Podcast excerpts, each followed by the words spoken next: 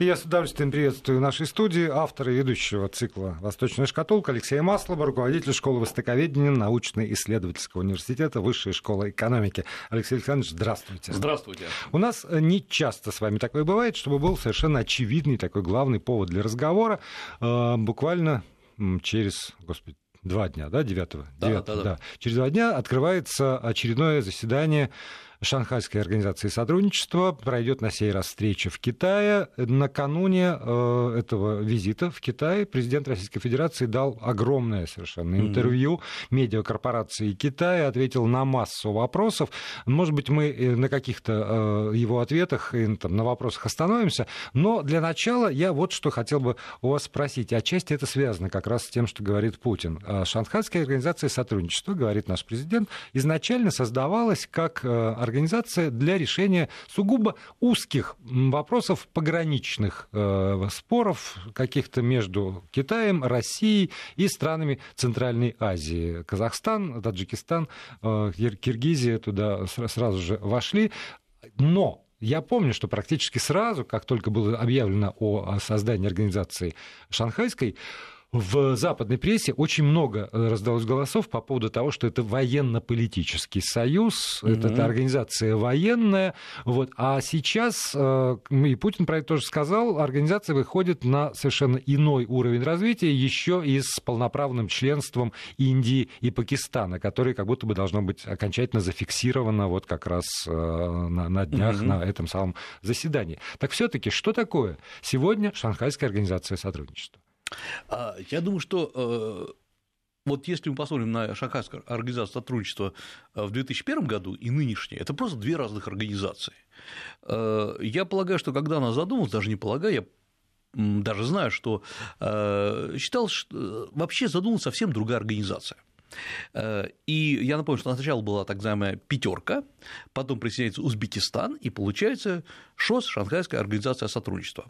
Идея была очень простая. Я напомню, что тогда американцы довольно активно открывали свои э, базы, в том числе и а, аэропорт э, Манас, и было понятно, что американцы очень активно идут в Центральную Азию.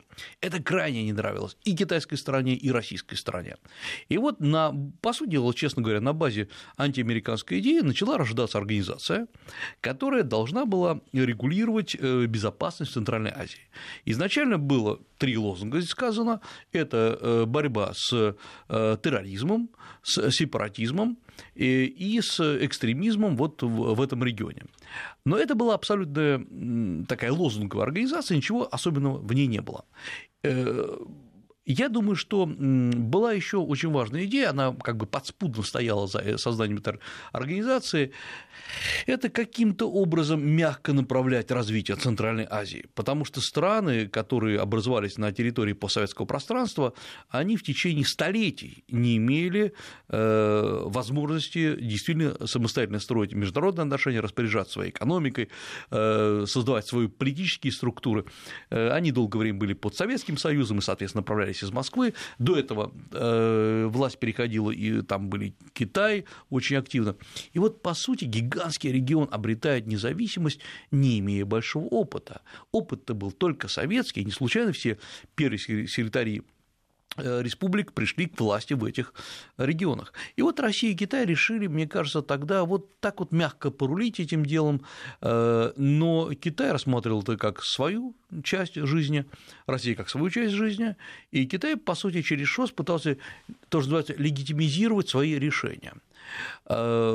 Да и ШОС, мягко говоря, развивался, нам развивалась как организация очень-очень вяло. Абсолютно правильно, было масса публикаций, абсолютно в американской прессе, прессе что я такой мертворожденный ребенок, что ну, сейчас погудят, и он загнется.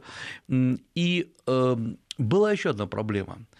Проблема соблюдения прав и независимости этих стран – привела к тому, что все решения принимались только консенсусом. А этим очень гордились. Говорили, шанхайский дух, э, дух ШОС, это значит, вот надо все решить. Что получалось? Что если хотя бы одна страна, э, ну, слова вето там не было, но не считала необходимым создавать какие-то вещи, какие-то организации, то решение блокировалось.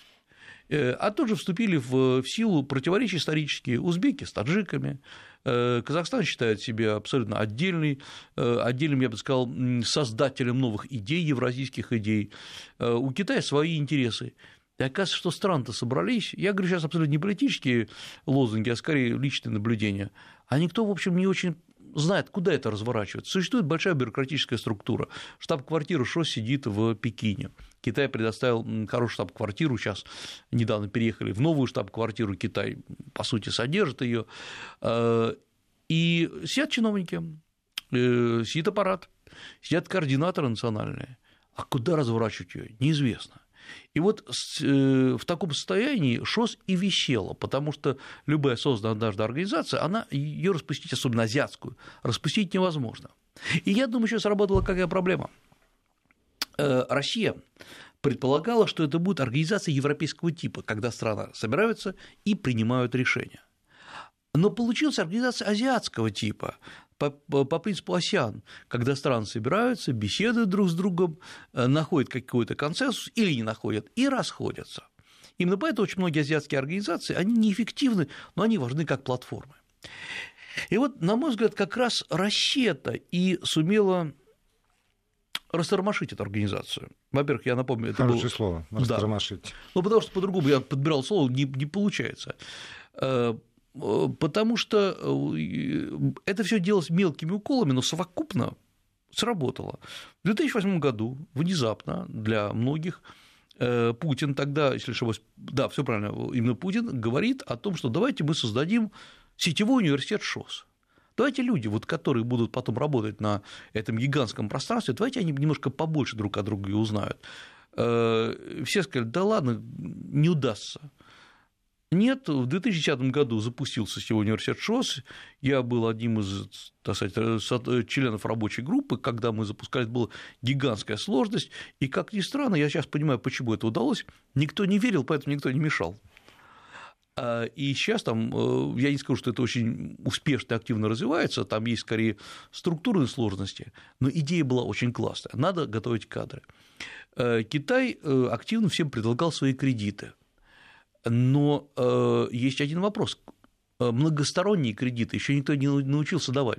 Это понятно, когда Китай дает, скажем, Узбекистану или Казахстану. А вот как-то многосторонний кредит. И, собственно говоря, почему Китай хочет контролировать это пространство? Тогда Китай делал основной упор на ШОС. Потому что сегодня Китай, конечно, у него есть свой проект «Один пояс, один путь». У него есть банк. У него есть банк, поэтому это вот там его деньги. А ШОС – это такой вторичный для него проект, на мой взгляд. И опять-таки, чтобы растормошить ШОС, Россия предлагает расширять членство. И вот действительно вводится Индия и Пакистан, формально которые уравновешивают друг друга, но надо понимать, что Индия – это большая такая э, гвоздь в колесе Китая.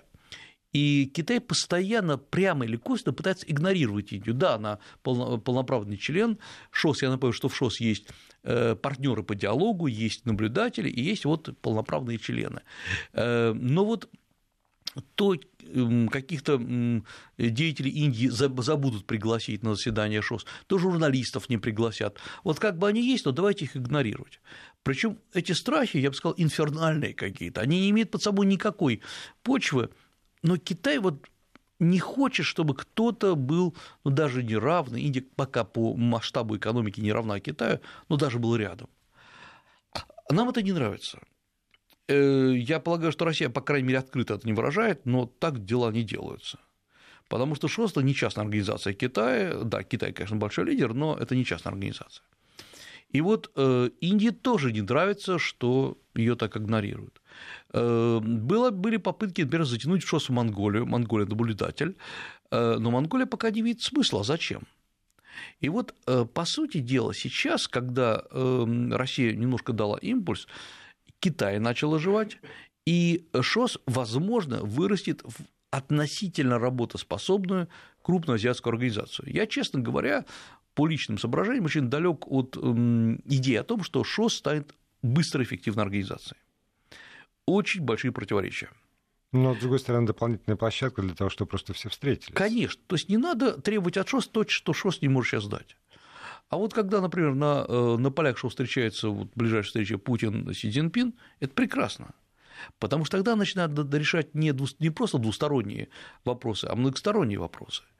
Э, опять будет подписано много деклараций, будет, э, безусловно, речь пойдет о э, совместных инфраструктурных проектах, пойдет разговор о борьбе с терроризмом, который, к сожалению, в регионе силен, и есть там и наркотрафик в регионе, это у всех очень волнует. То есть есть такие стандартные вопросы. Ну, присутствие Ирана между прочим, тоже Конечно. делегация Ирана приедет, а это в свете последних событий как раз Иран и да. и, и его, как бы это сказать, э, нынешние и еще и потенциальные торговые партнеры, как альтернатива проклятым заокеанским друзьям. Вот да. вполне. Э, э, в принципе, я сразу скажу, что э, ШОС никогда не рассматривался как военно-политическая организация. Вот слова «военная» не было. Никаких военных структур не было. Строго говоря, даже долгое время не могли согласовать списки, обмен списками, списками террористических элементов, потому что Китай рассматривает под названием террориста одних, Казахстан других, Россия третьих, да и, честно говоря, военных учений их совместных не а было. Уж. Индия с Пакистаном тем более. Ну, да, ребятах, да. Нет единого военного командования. Вот надо было понять, а вообще чем ШОС-то должен заниматься? У нас есть организации, такие очень рыхлые, даже не организации, а скорее платформы. Ну, классический пример этому э, АТЭС. Э, э, где собраны просто экономики как таковые. Вот сидят, там есть, э, например, комиссия по человеческим ресурсам, по трудовым ресурсам, по образованию. И, по сути дела, все это часто сводится к тому, что страны, нуждающиеся, например, страны Латинской Америки, просят у других стран выделить деньги на их проекты. Это странные организации – Потому что, к сожалению, у нас на земном шаре возникло целый ряд государств, которые просто занимаются попрошайничеством. И э, они очень красиво все декларируют, но если мы посмотрим, могут ли они эффективно распоряжаться деньгами, нет, они не могут. Потому что здесь очень важно, вот чтобы ШОСТ в это дело не превращался, важно переучивать местные кадры – а не делать, как, часто делает Китай, типа, ребят, давайте мы придем и вам объясним, как надо делать. Нет, надо научить людей. Иначе получается это так, как было в 90-е годы в России, когда приходят американцы и говорят, так, мы сейчас расскажем, как надо строить экономику. Без понимания особенностей, без, без, без всего. И э, чем больше растет ШОС, тем больше в нем будет противоречий. Это нормальная история, здесь не надо бояться. Э, только надо понимать, что э, содержание любой организации требует денег и требует каких-то инициатив. Вот если в ближайшее время э, там, китайцы будут пытаться заблокировать э, Индию, э, если Китай будет гнуть все время свою линию, что давайте делать только инфраструктурные проекты, то тогда ШОС потеряет смысл существования. Я полагаю, что у России есть некий туз в рукаве, ну, пускай не великий этот туз, но есть какие-то интересные инициативы. И я понимаю, почему они могут сработать. Да потому что целый ряд стран не очень хотят э, того, чтобы Китай контролировал весь регион. Этого совсем не хочет Индия. Эм, так вот, несколько в стране стоят как в виде наблюдателей страны Центральной Азии, которые, конечно, хотят получать китайские деньги, но не очень хотят быть под Китаем. Э, они, конечно, хотели бы, чтобы Россия им давала деньги, потому что как-то вот э, оказывается, что сейчас Россия даже более симпатична, но Россия не может финансировать эти проекты. Вот поэтому сейчас все остались в ожидании. Я думаю, что заседаю вот эта э, встреча в рамках ШОС может быть очень, очень ключевой, очень важной. И э, еще значит, в этом интервью, с одной стороны, Владимир Путин рассказал, как демократично они с Си Цзиньпинем э, выпивали в честь дня рождения, э, водку да. и колбасу порезали. И, с другой стороны, ответил тоже на вопрос медиакорпорации Китая по поводу Циндао и местного пива. Я процитирую по ТАСС. «С удовольствием попробую, если, отвечая на вопрос, есть ли у него планы попробовать морепродукты и пиво. Э, и морепродукт люблю, и пиво, правда, стараюсь поменьше употреблять, но попробовать хочу, обязательно это сделаю, конец цитаты. И тут тогда у меня возникает вопрос, что же такое за город Циндао, э, чем он знаменит, и, и, и что за пиво, в конце концов, тоже любопытно. Э, вообще вопрос со вторым, даже с третьим домом, как, собственно, вся наша восточная шкатулка. Циндао – это он расположен на полуострове, который когда-то после, по итогам опиумных войн достался э, немцам Германии. Именно там были сделаны э, в XIX веке первые серьезные пивные заводы, пивное производство. Э, и это Циндао – это немецкое пиво, это немецкая технология от начала до конца. То есть еще с конца XIX века, да, да конечно, конечно, да. И э, когда потом немцев прогнали, как, как принято поступать с немцами, э, да, я, шучу, то технологии достались китайцам. Собственно говоря, Тиндао, вот этот регион, этот город стал центром распространения пива в Китае. Потом начались подделки, э, потом просто китайские имитации. Но циндаовское пиво считается пивом номер один, оно пошло в мире. Э, немцы после 90-х годов, когда Китай восстановил отношения, пытались восстановить заводы, вложили много, но все равно Циндао владеет сейчас, конечно, маркой. Циндао владеют китайцы. Э, считается самым, наверное, качественным пивом в Китае, хотя хотя знатоки говорят, что сейчас его качество как уступает другим, не то что упало, просто стали более высокие технологии. Но вот довольно интересно, что Обратите внимание, это чисто немецкое, э, немецкое пиво. Оно изначально так называлось немецкая технология, э, которую китайцы обратили на свою пользу. И Циндао – это бренд, который продают сейчас во всем мире. Зайдите в любой китайский ресторан, и вот если вы не знаете, какое пиво заказывать, не знаете, как оно выглядит, закажите Циндао, никогда не прогадайте. Есть лучше, но вы не знаете, как они называются. Вы забудете их ужасные китайские названия. А так во всем, по всему миру вы можете это купить. Я вот, кстати говоря, вот когда мы заговорили про пиво Циндао, вопрос кажется смешным, но э, очень много вопросов, когда я прочитал интервью, они были с интересным подтекстом потому что э, я прекрасно отдаю себе отчет, что это интервью будет читаться китайцам прежде всего. Оно, собственно говоря, и адресовано Конечно. китайцам, да. И, эм, э, например, вопрос, значит, э, китайская медиакорпорация задает вопрос, что Путин во время своего выступления упоминал российскую мечту, что Россия есть мечта. И задают вопрос, как она связана и не похожа ли она на китайскую мечту. Э, ну, во-первых, честно говоря, э, мне вопрос не понравился. Мне понравился ответ, но вопрос не понравился. Потому что э, для Китая вот это лозунг «Китайская мечта» – это основной политический лозунг. В вопросе звучит подтекст, не слезала ли Россия с, китайской, с лозунга «Китайская мечта» свою мечту. Я не знаю, э, э, причем для китайцев именно так вопрос и будет звучать, что вот даже, мол, и Путин теперь говорит о российской мечте, значит, он отдает себе отчет, что э, китайская мечта была первичная, ну, как, как формулировка. Хотя понятно, что первая была американская, мечта. Да, да, но да. про это китайский да. читатель может и не помнить. Искренне причем. Но есть другой момент. Но Путин начинает очень грамотно, он вообще не упоминает слово «китайская мечта», он говорит о том, что, в общем, повышение благосостояния народа является э, нормальной мечтой, нормальной политикой любого государства.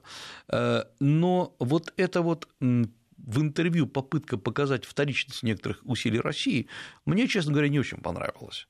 По крайней мере, я э, посмотрел и российский, и русский текст, перевод, и китайский текст. И я бы на месте китайца воспринял бы его именно так. А нет, оно очень вежливо, оно не оскорбляет, оно очень грамотно построено, нельзя ничего сказать. Но оно вот такое очень китайское.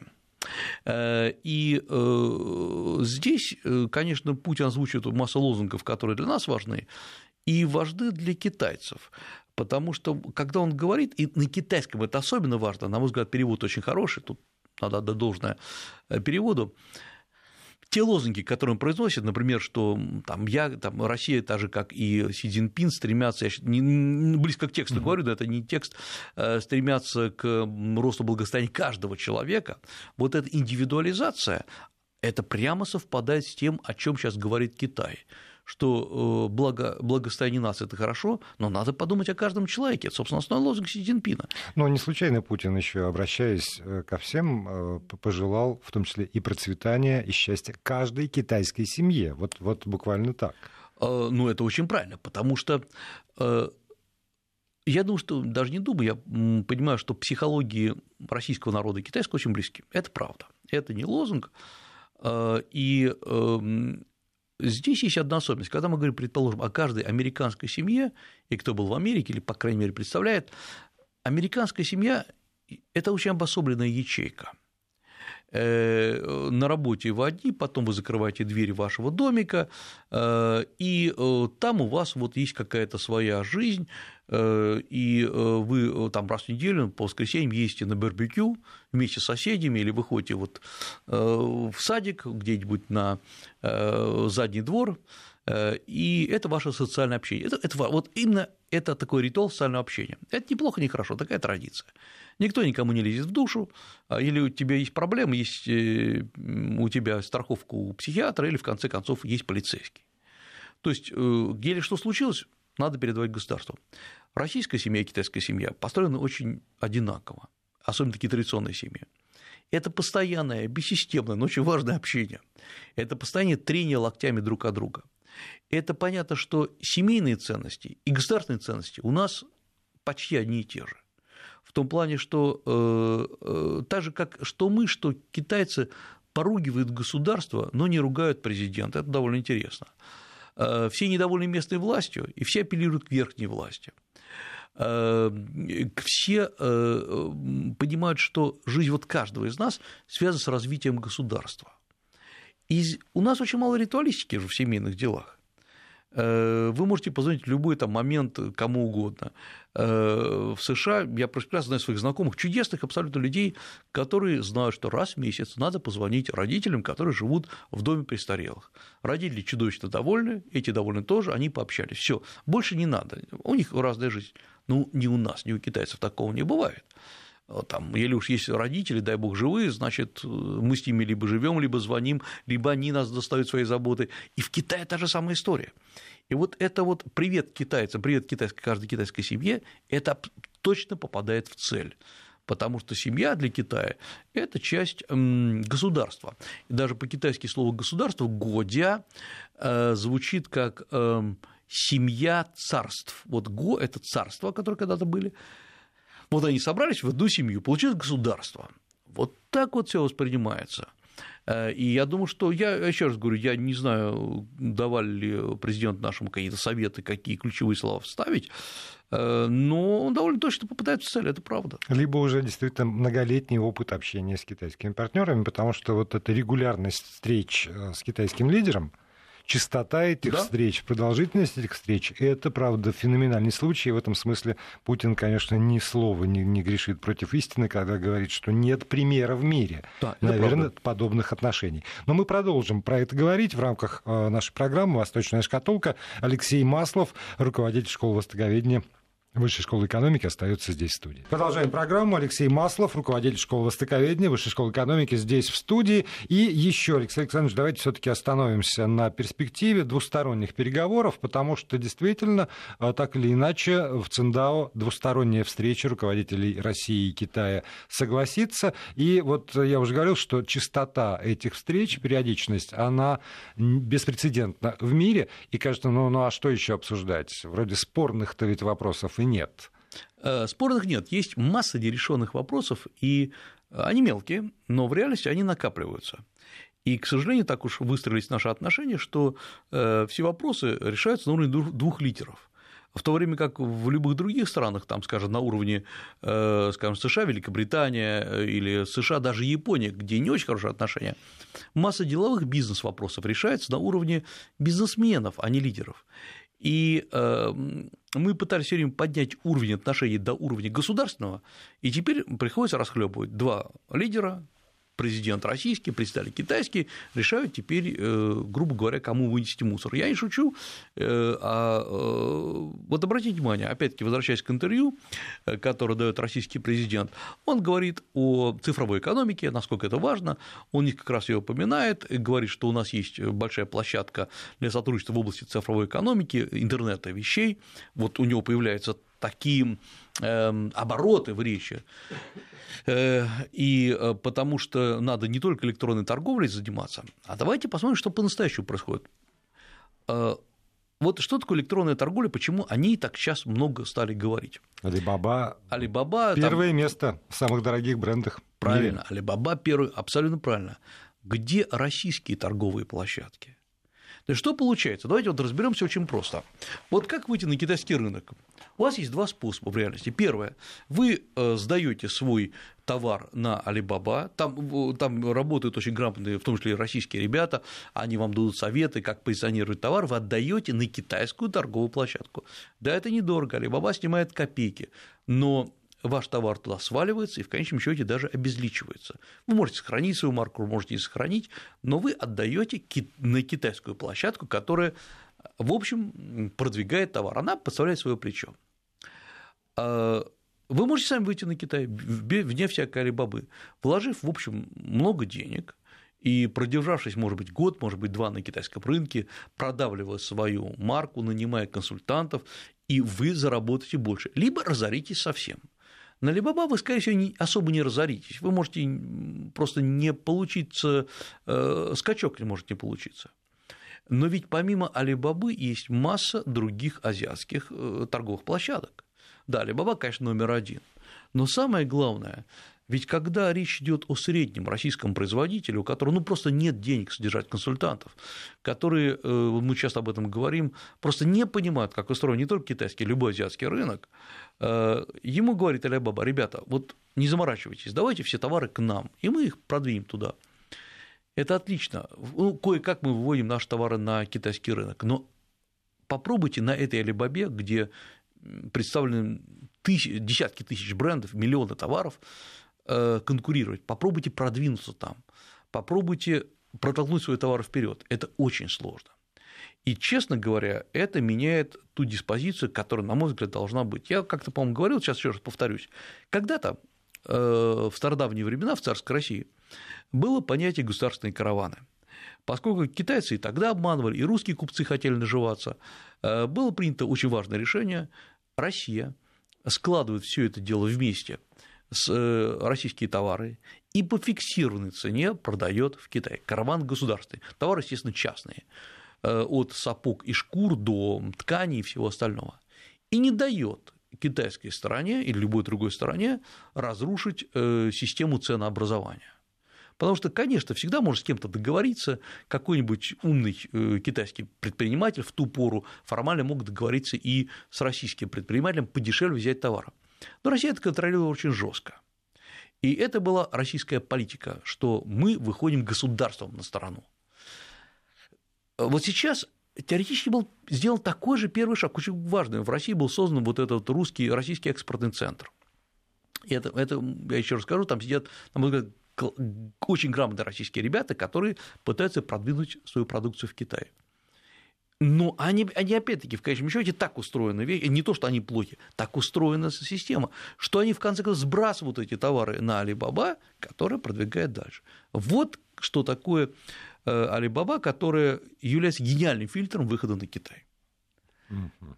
И поэтому... И нам нечего противопоставить. Нам нечего противопоставить, либо, пожалуйста, э, можете сами... Китай не запрещает, говорит, пожалуйста, выходите сами, регистрируйте предприятие, завозите товар, растамаживайте его, э, проводите лицензирование, делайте брендирование товара, открывайте свой маленький киоск или гигантскую систему э, по Китаю, вкладывайте деньги.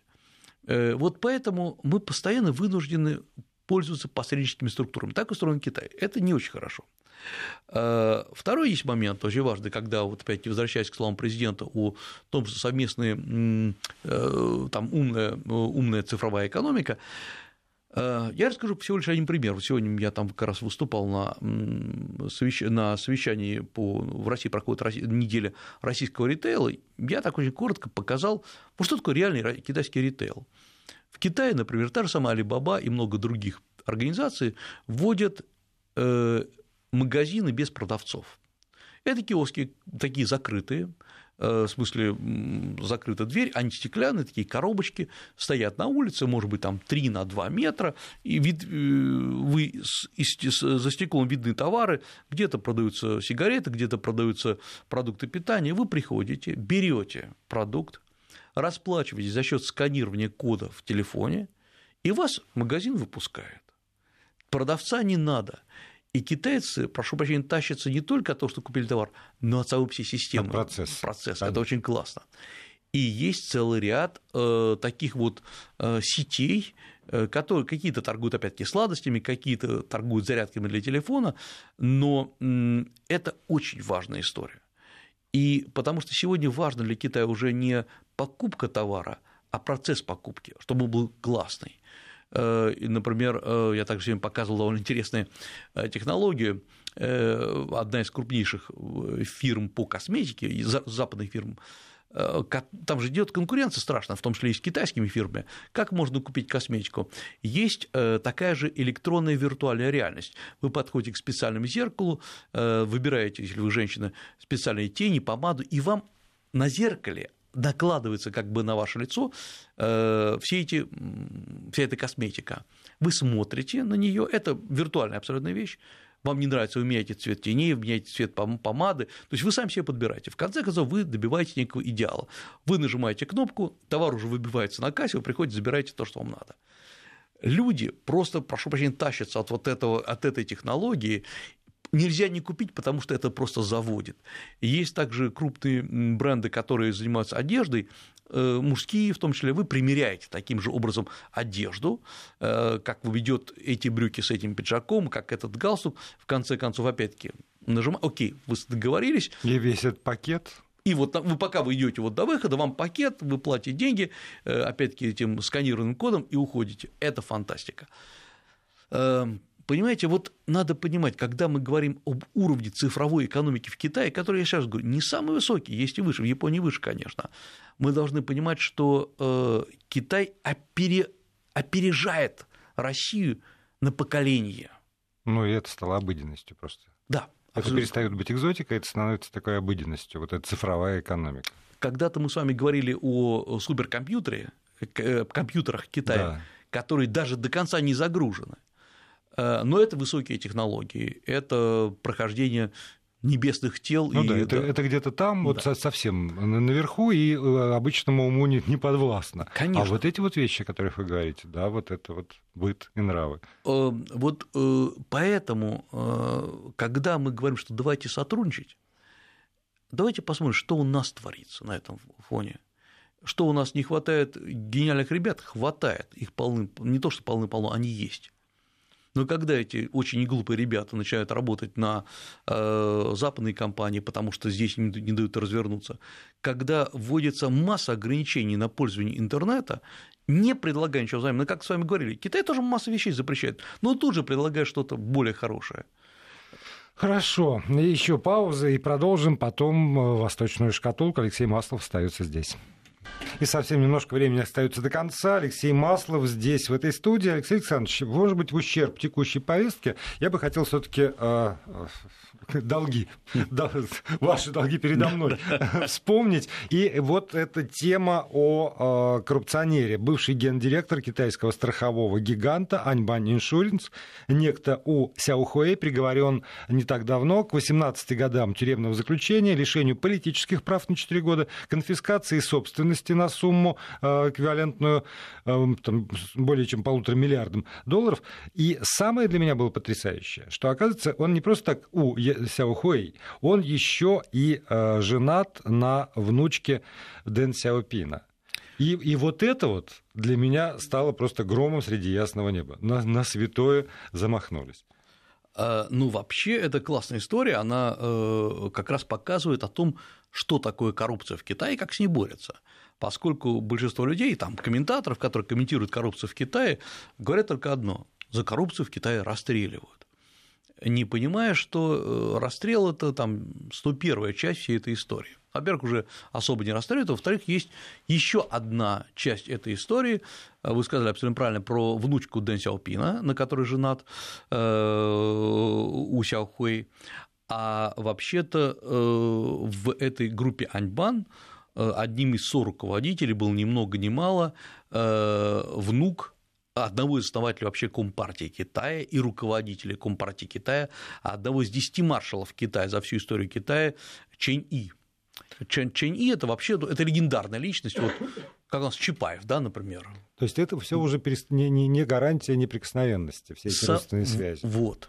Вот это очень важный момент, Потому что все, э, почему-то всегда комментаторы за пределами Китая говорят, ну, как, вы знаете, эта вот партия смыкается с, э, с какими-то олигархами, вот так вот Китай управляется. Нет, он так не управляется, э, потому что действительно приходит эм, Си Цзиньпин, который говорит, сейчас вот так делать не будем. И эта смычка произошла как раз в противоречие от того, как развивался Китай. Это то, что в последние десятилетия, то есть до прихода Си Цзиньпина, упустил бывший генсек ЦК КПК, руководитель э, компар... Э, председатель КНР, который, по сути дела, позволил ситуации быть. Он не был сам коррупционером, э, он скорее сказал, вот, не будем это трогать.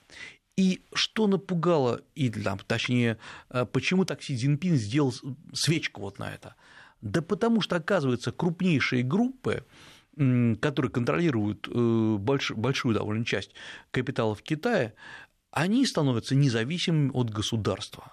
Они плюют на все, они возят деньги. Ведь на чем попался у Сяохуэй? Не, не на роскошной жизни. Вот так он правильно себя вел.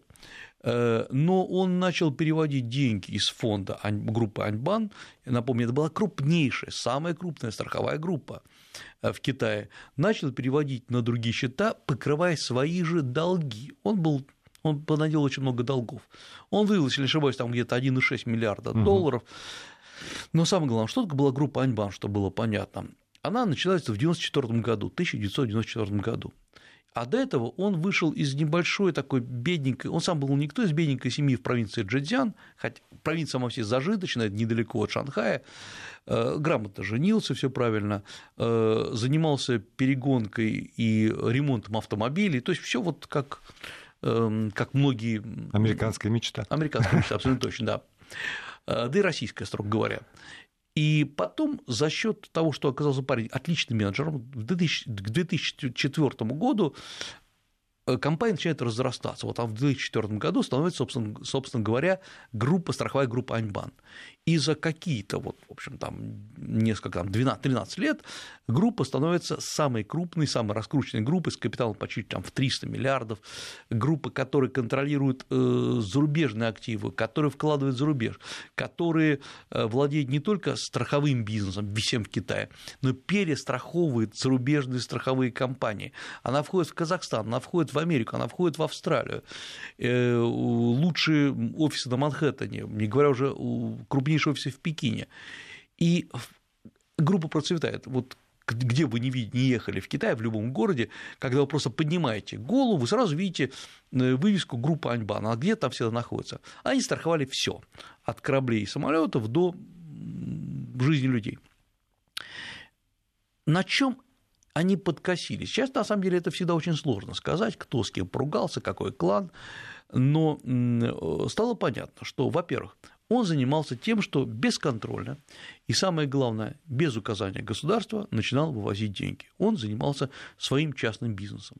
Он подумал, что он независим от государства. Это в Китае делать нельзя. Э, во-вторых, конечно, да, действительно, там были случаи коррупции, э, подкопа чиновников, и э, это все, обратите внимание, система сработала моментально. Э, его арестовывают в конце 2017 года, в марте ему предъявлены были обвинения, э, ну и, собственно говоря, вот сейчас завершилось. Ну, в мае, да, да все завершилось. Причем вся доказательная база была положена на стол. Она опубликована, можно почитать на китайском, по-моему, даже на английском языке, и э, не вызывает никаких сомнений, и хотя там Китай часто критикуют, и Трамп опять заговорил о нарушении прав человека в Китае, вот этот случай не рассматривается, потому что это явная коррупция. И э, это показывает простую вещь. А коррупция в Китае существует на высочайшем уровне. Она никогда не затрагивает низовых граждан. Во-вторых, ну, не стоит даже говорить, что эта группа Аньбан была не то что связана, а была интегрирована в государство. Это партийные чиновники, э, дочки, там, дочка, внучка Дан Сяопина, это э, колоссальная величина. Неважно. Э, как только группа начинает угрожать имиджу Китая, безопасности Китая, группу, группу рушат. Обратите внимание, в чем отличается, собственно говоря, китайская коррупция от российской. Эм, в России коррупция государством просматривается, если кто-то, вот неинтегрированное государство, вдруг начинает у этого государства воровать деньги. Э, а вот э, если каждый может обвинить государство, показав на друг... в России, показав на других бизнесменов, сказать, слушайте, а вот этого не трогают, потому что он друг, а это потому что внук, а это потому что там... Сват, брат, ну, сват, брат, да. На самом деле, может быть, они и не виноваты, но государству не верят. Ну, в чем проблема российского государства? граждане не доверяют. Они вот доверяют президенту, но не доверяют государству вообще. Они выбирают президента, но почему-то считают, что он президент какого-то другого государства. Как можно э, выбирать Путина с гигантским отрывом от любых других кандидатов, но при этом не доверять тому правительству, которое он предлагает, как будто это люди из двух разных государств. В Китае же, по сути дела, могла быть такая история. Но руководство КНР, там Си Цзиньпин, четко показывает, что вот была структура, которая была близка и любима государством. Но когда мы обнаружили коррупцию, мы эту структуру прикрыли моментально.